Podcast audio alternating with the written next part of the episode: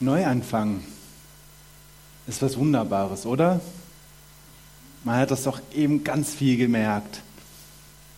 Gerade der Übergang zwischen Jasmin und den Döme. Für die Kinder, die jetzt neu in eine Klasse reinkommen, neu in die Schule kommen, in Kinski. Für mich ist es auch jetzt irgendwie ein Neuanfang. Ich bin Kevin Kröker, ich bin der Mann von der Doro, die ihr eben gesehen habt und predige hier heute auch das erste Mal hier im Bux. Und dieses Gefühl von Neuanfang, von Feuer, von Leidenschaft, das, das kennen wir doch irgendwo alle, oder? Wir alle haben auch mal die Schule durchlebt und mal neu angefangen, neu irgendwie in die Schule, kommen wir rein, freuen uns, Freunde wiedersehen, den Schulhof unsicher machen ähm, vielleicht ist aber auch eine neue Arbeit, neue Arbeitsstelle, neuer Arbeitsweg. Man verschläft noch nicht. Und irgendwie ist es alles aufregend. Oder man zieht um, man hat eine neue Wohnung. Man kann alles neu einrichten. Man kann hier was hinstellen, dort was dekorieren. Das ist nicht mein Ding, das ist, das von der Doro, aber ich freue mich drüber und das ist toll. Und trotzdem hat man auch eben wie bei den Kindern gemerkt, was, wie fühlt ihr euch? Irgendwie war das doch Verhalten. Und das kennt man auch selber. Irgendwie kommt dann da doch, ja, Schule, neue Leute, da kommt jemand, ist das vielleicht ein Freund oder ist er Feind? Kommt von dem Gefahr? Neue Arbeitskollegen? Das ist dieselbe Frage. Ist das vielleicht eine Konkurrenz zu mir? Oder lässt er mich total im Stich? Arbeitet er mit mir mit? Wird das ein Miteinander oder ein Gegeneinander? Auch bei der Wohnung kann man auch überlegen, ja, wo sind überall die versteckten Mängel? Wo ist der Schimmel? Wo sind die versteckten Heizkosten vielleicht?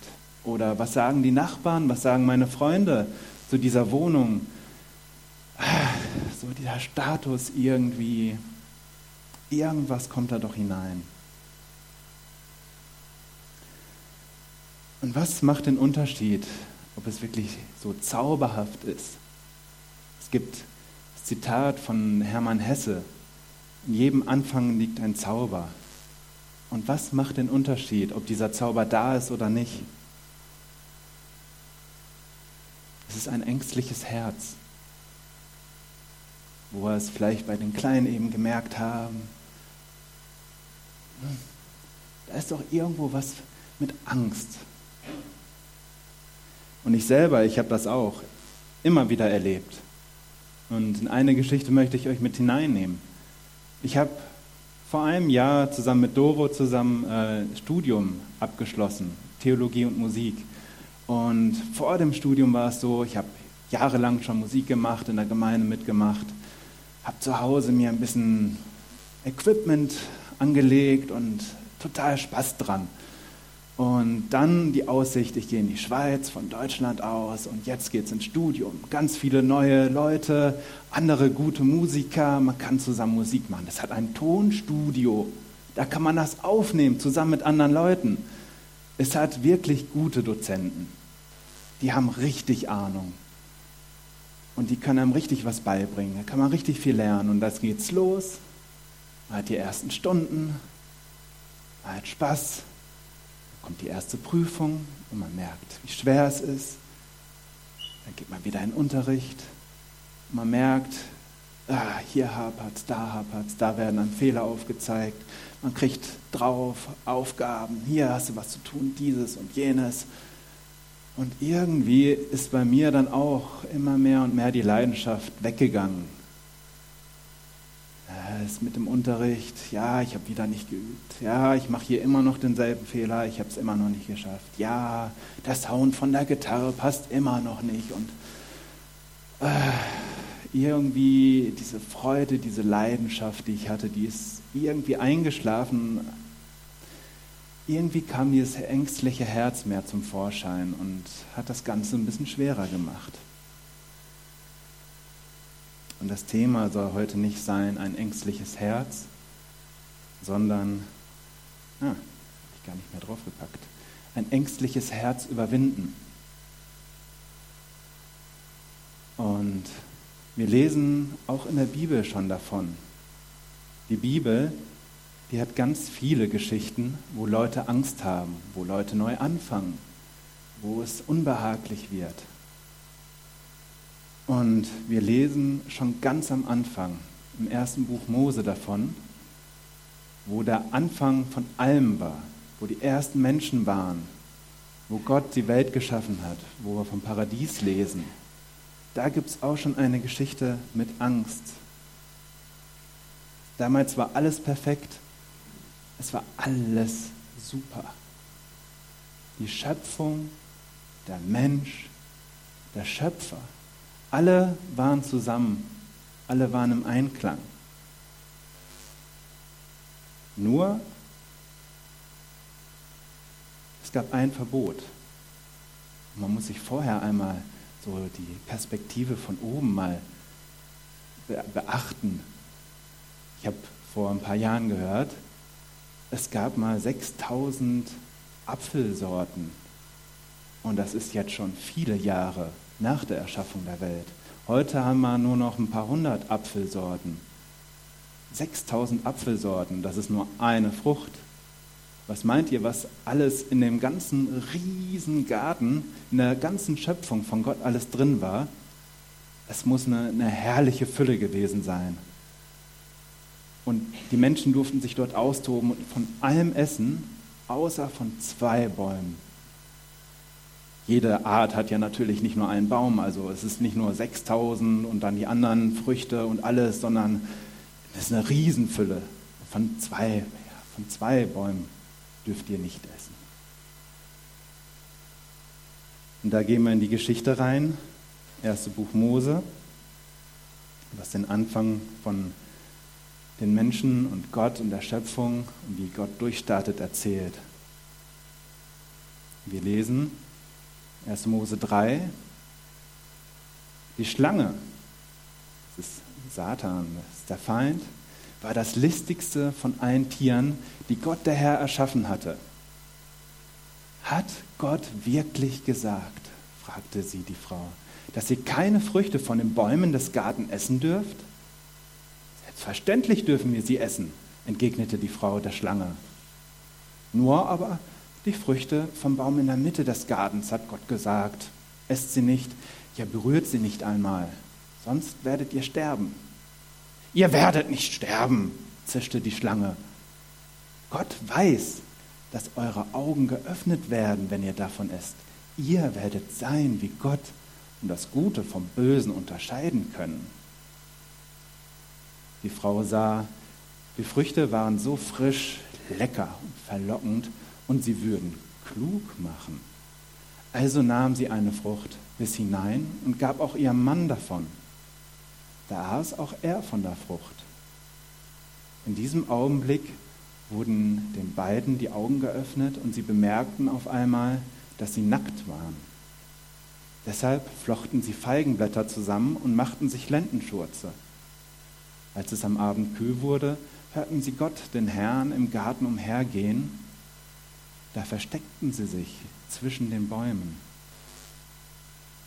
Gott der Herr rief nach Adam wo bist du?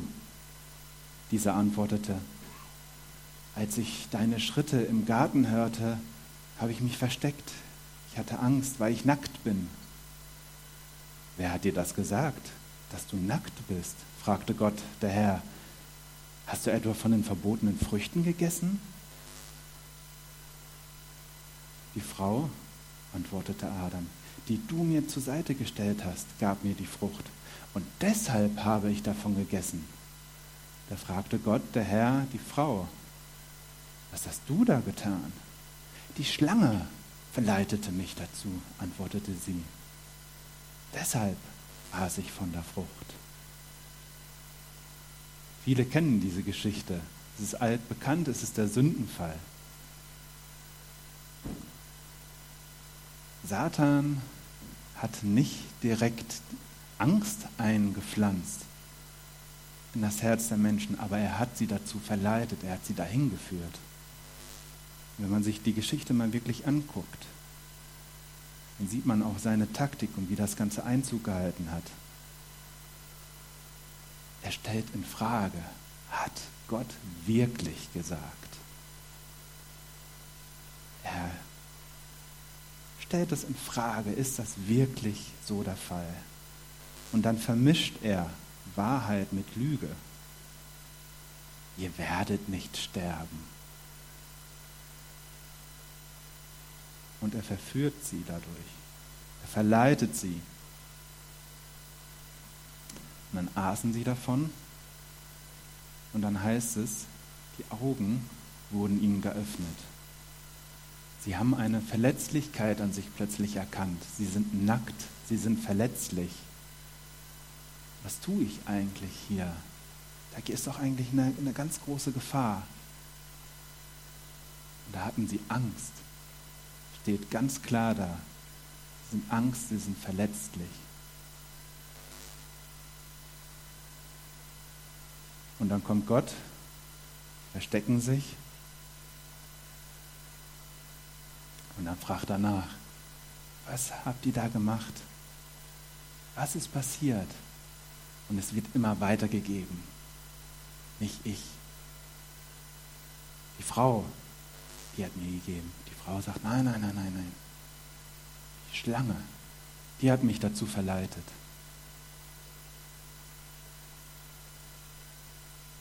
Und da merkt man, wie Angst völlig in das ganze Wesen von Adam und Eva hineingekommen ist. Die Angst beeinflusst den ganzen Menschen.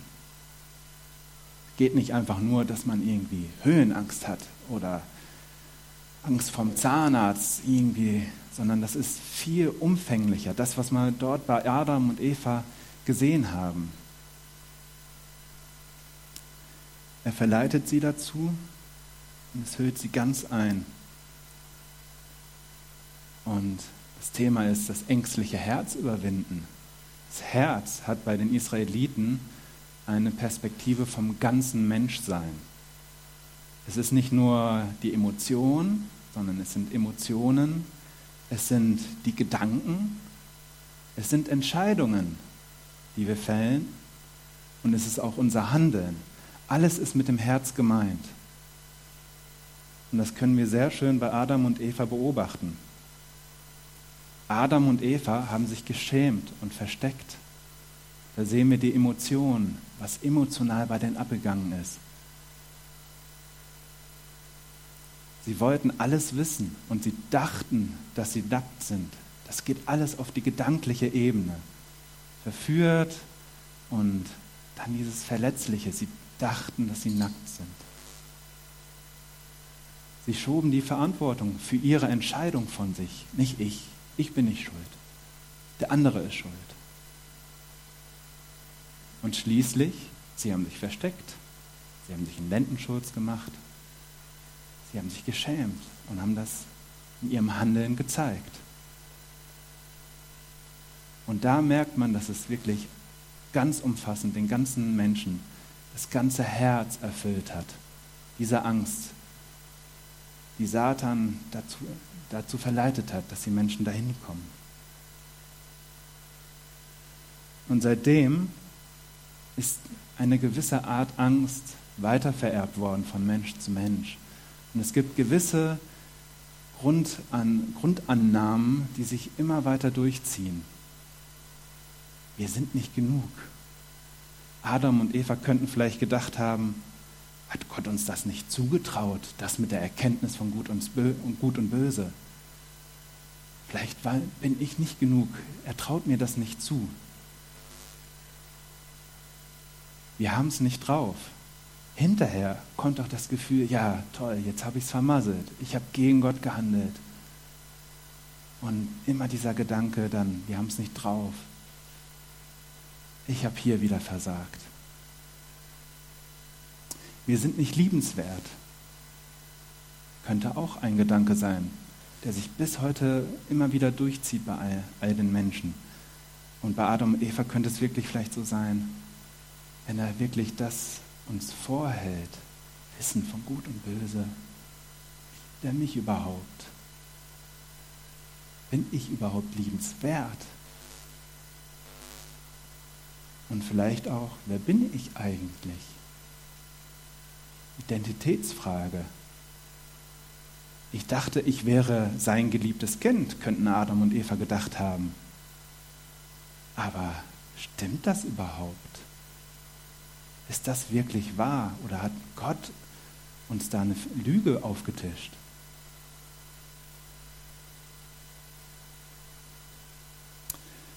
Doch diese Ängste, die da vielleicht irgendwie bei Adam und Eva gekommen sind, die wurden nicht überprüft, sondern sie sind einfach reingekommen und haben ihren Platz ein, einfach eingenommen.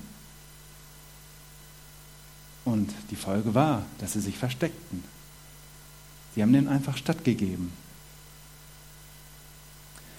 Aber eins ist auffällig bei der ganzen Geschichte. Sie haben die Angst und die Verletzlichkeit abgelehnt. Sie wollten das nicht haben. Und sie hätten mehrere Möglichkeiten gehabt. Was wäre, wenn sie die Angst zugelassen hätten, wenn sie sie akzeptiert hätten? Was wäre gewesen, wenn Adam und Eva sich in ihrer Angst an Gott gewendet hätten? Sie hätten eventuell mehrere Möglichkeiten gehabt in dieser Geschichte. Satan ist gekommen und er hat eine Lüge verbreitet. Ihr werdet nicht sterben. Adam und Eva hätten dort umkehren können. Hey Gott, da ist jemand, der sagt, wir werden nicht sterben. Stimmt das überhaupt? Aber sie haben es nicht getan. Eva greift zur Frucht. Adam könnte das gleiche nochmal machen. Hey, warte, Eva. Stimmt das überhaupt? Irgendwie habe ich zwar Angst, dass das stimmt, was die Schlange da sagt, aber lass uns doch zu Gott gehen. Lass das mal gerade sein. Ich bin mir auch nicht sicher, ich habe auch Angst. Wir hätten zu Gott gehen können. Oder nach dem Biss in die Frucht. Sie erkannten, ich bin nackt und verletzlich. Das hätten sie doch akzeptieren können. Mensch, das bin ich ja. Ich bin nackt, ich bin verletzlich. Und damit hätten sie auch zu Gott gehen können. Hätten auch sagen können, ja, jetzt habe ich von, von der Frucht gegessen. Ich habe Angst. Was, Gott, was wirst du jetzt tun? Ich habe zwar Angst vor dir, aber ich komme trotzdem zu dir. Und schließlich, als Gott sie zur Rechenschaft zieht, hätten sie auch sagen können, ja, ich habe aus Angst gehandelt. Das war meine Motivation, es tut mir leid. Eigentlich wollte ich das nicht. Wir wissen nicht, wie die Geschichte dann weitergegangen wäre. Aber die Geschichte, die wir da hören, ist, dass sie die Angst abgelehnt haben und daraus reagiert haben. Und das Problem ist, diese Angst, dieses ängstliche Herz, das kommt einfach so, weil wir in dieser Welt damit konfrontiert werden, mit Verletzungen, wenn wir uns dann darum nicht bemühen, dann kommt das von ganz alleine.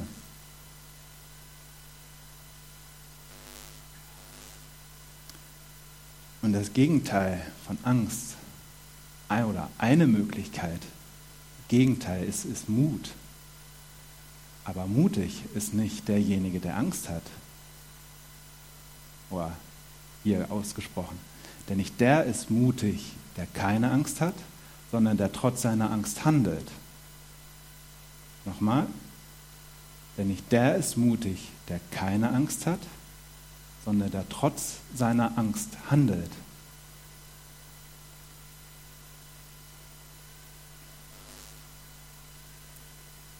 Aber wie kommen wir zu so einem mutigen Herzen? Wie kommen wir dahin, dass wir diese Angst zulassen können, dass wir mit ihr handeln können? Kommen wir nochmal zurück zur Geschichte. Geht nämlich noch weiter. Hat ja auch so gewirkt, das war noch nicht zu Ende. Und zwar knüpft sich Gott jeden Einzelnen vor Adam, Eva und die Schlange. Und was er zur Schlange sagt, das möchte ich einmal noch in Fokus nehmen. Da sprach Gott, der Herr, zu der Schlange, zu Satan, zum Feind, weil du das getan hast, sollst du unter allem, allen zahmen und wilden Tieren verflucht sein. Dein Leben lang sollst du auf dem Bauch kriechen und Staub fressen. Von nun an setze ich Feindschaft zwischen dir und der Frau und deinem Nachkommen und ihrem Nachkommen. Er wird deinen Kopf zertreten und du wirst ihm in seine Ferse beißen. Die Macht, die von Satan da ausgeht und das, was mit dem Nachkommen dort beschrieben wird, das deutet auf Jesus Christus hin, der seinen Kopf zertreten wird. Jesus Christus ist Gottes Sohn, der kommt auf die Erde und er stirbt einen stellvertretenden Tod für uns Menschen, dass diese Macht von Satan und von der Sünde, von dieser Schuld, von diesem Vergehen vor Gott, vor uns Menschen, dass das gebrochen wird. Und das wird schon an diesem Sündenfall, schon am Anfang wird das schon vorausgesagt. Gott hat einen Plan. Er macht das.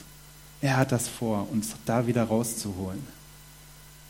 Und Jesus Christus, als er auf der Erde war, als er noch nicht den Tod äh, gestorben ist, wo er noch Gemeinschaft mit den Menschen hatte, mit den Juden damals, mit den Israeliten, da sprach er einmal zu denen, Jesus sagte zu den Menschen, die nun an ihn glaubten, wenn ihr euch an meinen, nach meinen Worten richtet, seid ihr wirklich meine Jünger. Ihr werdet die Wahrheit erkennen und die Wahrheit wird euch frei machen. Es geht um eine Freiheit. Zum einen die Freiheit, dass wir wieder Zugang zu Gott haben, dass wir frei von der Sünde sind, aber es ist mehr als diese Freiheit von dem Zugang zu Gott. Diese Wahrheit macht uns frei. Und in Bezug auf die Angst könnte das vielleicht heißen, die Wahrheit ist, ja, ich habe Angst. Und der Umkehrschluss könnte vielleicht auch eine Wahrheit sein, das, wovor ich Angst habe, stimmt vielleicht überhaupt nicht. Annahmen, die getan werden, die, das, das stimmt nicht. Und man könnte wirklich nur weiter fragen, wovon macht uns die Angst, äh, die Wahrheit wirklich frei? Und Beispiele könnten sein, frei von einem Versteckspiel. Ich bin verletzlich, ich habe Angst. Das darf keiner sehen, das möchte ich nicht. Es macht frei von falschen Annahmen. Ich bin nicht genug, ich bin nicht liebenswert. Wer bin ich eigentlich? Ich bin doch ein Niemand. Es macht frei von meiner verzerrten, dunklen Sicht auf die Zukunft. Nicht alles ist schlecht, nur weil ich es aus der Angst heraus sehe. Und es macht auch frei von meiner Isolation. Wenn ich Angst habe, schotte ich mich ab. Und wenn die Wahrheit kommt, dann kann ich mich wieder öffnen für andere. Aber man kann auch fragen, wofür macht uns die Wahrheit frei? Wir werden von etwas befreit, aber auch wohin, wozu? Für meine Emotionen. Die Angst, die gehört zu mir, die habe ich. Die darf ich annehmen. Ich kann frei so sein, wie ich bin. Gott hat mich geschaffen. Er hat in mich das hineingelegt. Ich darf so sein. Deswegen werde ich frei für meine Emotionen. Wir werden frei für Gottes Wahrheit über uns. Gott sagt in der Bibel ganz viel aus über dich, dass er Gemeinschaft mit dir haben möchte, dass du liebenswert bist, dass er dich einlädt, sein Kind zu sein. Dafür macht er uns frei. Er macht uns wieder frei für Beziehungen. Wir dürfen Angst haben in Beziehungen. Wir dürfen das äußern. Wir müssen keine Angst haben davor, das zu äußern. Und er macht uns auch frei mit dieser Wahrheit für Heilung. Erst wenn wir zulassen, diese Verletzlichkeit sichtbar zu machen, dann kann erst richtige Heilung passieren. Heilung von tief innen.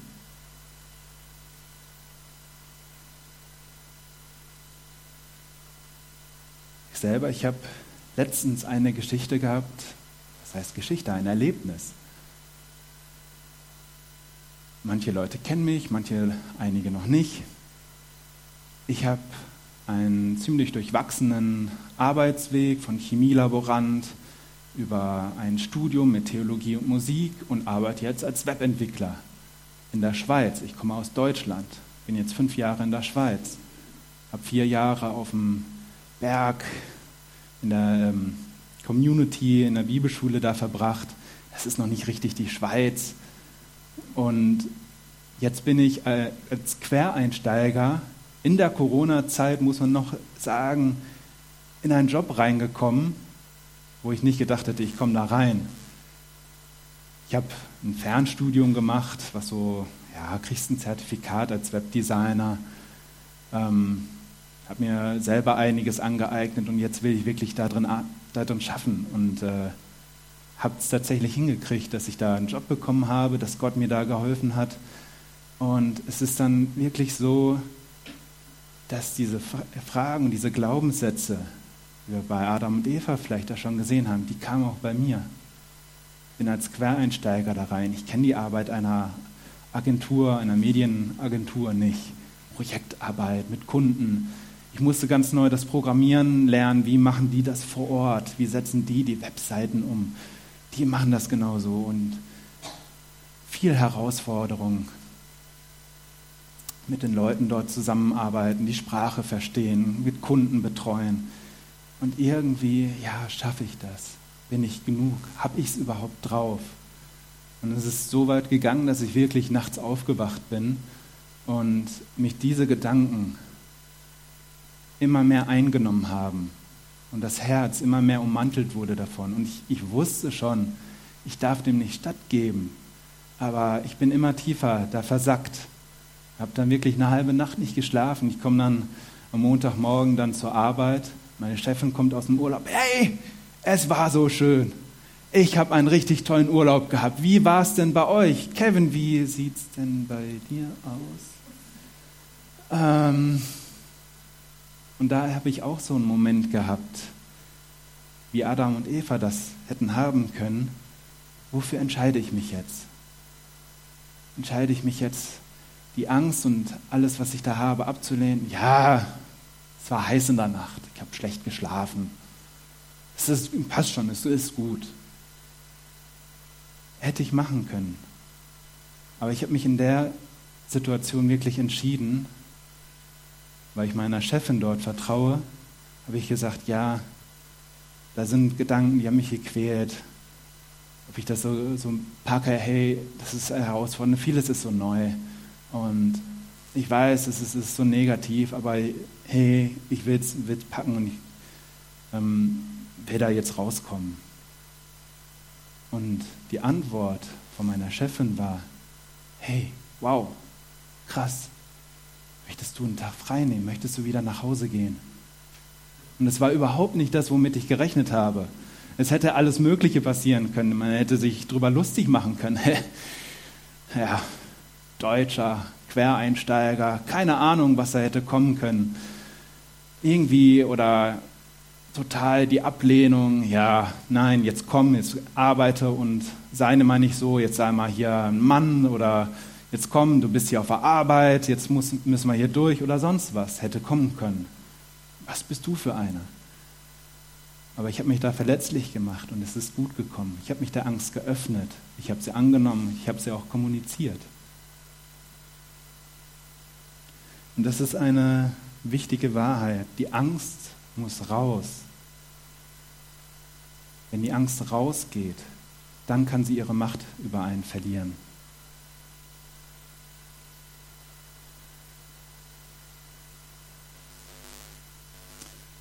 Und zu dieser Wahrheit, da lädt Jesus, und da lade ich dich jetzt auch ein, Frag dich doch mal selber, wie steht es um dein Herz? Wo hast du noch Angst im Herzen? Welche Angst versteckst du vielleicht vor Gott? Wo lässt du Gott noch nicht dran? Da schottest du jeden von ab, das versteckst du und selbst Gott lässt du da nicht ran. Oder ist es auch so, dass wir nicht immer der Angst bewusst sind? Und vielleicht ist Gott dran, dir aufzuzeigen, wo du Angst hast, wo du in dieser Angst handelst, wo du Entscheidungen aus Angst triffst. Und vielleicht auch die Frage, mit wem willst du drüber reden? Wir haben hier ein Gebetsteam, die gerne nach dem Gottesdienst für Gespräche offen stehen, wo man ins Gespräch gehen kann. Und ich mache dir Mut.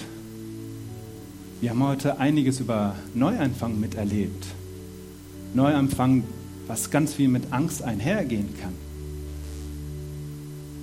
Aber ich lade dich ein, vielleicht kannst du auch heute einen Neuanfang mit der Angst machen. Wie du jetzt mit Angst umgehst, ob du sie zulässt, ob du sie ablehnst, ob du sie Gott gibst. Und vielleicht ist es auch für dich ein, eine Möglichkeit, heute einen Neuanfang mit Gott zu machen. Mit Gott unterwegs zu sein. Er lädt dich ein, unter anderem auch die Angst abzugeben. Aber da ist so viel mehr. Ich bete noch kurz. Herr Vater, es fühlt sich überhaupt nicht schön an, die Angst offen zu legen. Aber du lädst ein und du versprichst, dass du uns da nicht wehtun willst, sondern dass wir bei dir geborgen sind. Und ich danke dir für jedes einzelne Mal, wo ich das auch erleben durfte. Und dass wirklich dieses Versprechen da ist. Wir können zu dir kommen, wie wir sind, mit allem, wie wir sind. Dass wir Angst haben dürfen, dass wir verletzt sein dürfen. Und dass du uns annimmst und du mit uns einen Weg gehst, einen Weg der Heilung ein Weg raus aus dem Ganzen. Zeig du wirklich jedem Einzelnen auf, wo etwas dran ist. Rühre du die Herzen an. Rühre du mein Herz an. Dort, wo ich noch geplagt bin. Zeig uns allen auf, wo du Heilung schenken möchtest, wo wir uns öffnen können und in deine Arme kommen können.